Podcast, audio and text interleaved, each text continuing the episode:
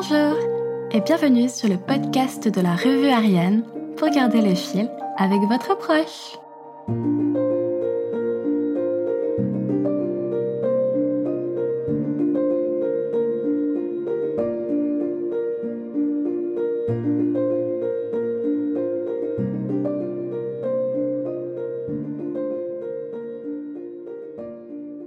Je suis très heureuse de vous retrouver en ce septième épisode du podcast d'Ariane, la revue lue.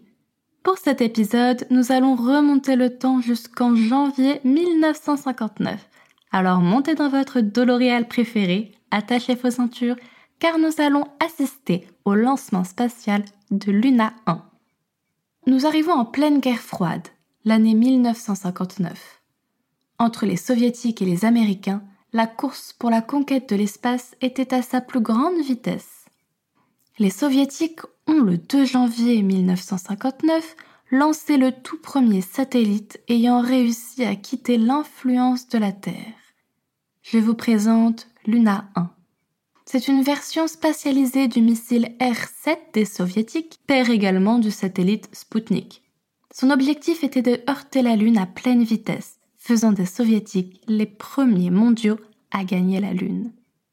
Malheureusement, elle dévia de sa trajectoire à la suite d'une surchauffe accidentelle et la loupa à presque 6000 km d'écart, et ce, deux jours après son lancement. Mais elle détient tout de même un très beau palmarès. Luna 1 est la première sonde à atteindre la vitesse de libération de l'attraction terrestre et par conséquent elle est aussi la première sonde à être sous l'influence de la Lune. D'ailleurs, parce qu'elle ne l'a pas touchée, elle est aussi la première à être entrée en orbite autour du Soleil. Et pour couronner le tout, grâce à ses équipements, Luna 1 est devenu le premier satellite à mesurer le vent solaire, explosion de particules, bien souvent d'électrons et d'ions, provenant du Soleil. Concernant la Lune, elle a pu démontrer que notre reine des marées n'a pas de champ magnétique, ou du moins un très faible, presque inexistant.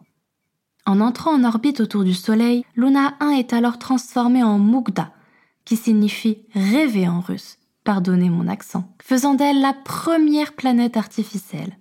Son lancement a été le top départ de l'exploration spatiale. Et l'histoire ne se termine pas là. Luna 1 aura deux descendants, Luna 2 qui a été lancé le 12 septembre de la même année, en 1959. Et cette fois, la sonde ne loupa pas sa cible. Luna 2 devint de suite le premier satellite à entrer en collision avec la Lune et les soviétiques ne s'arrêteront pas là.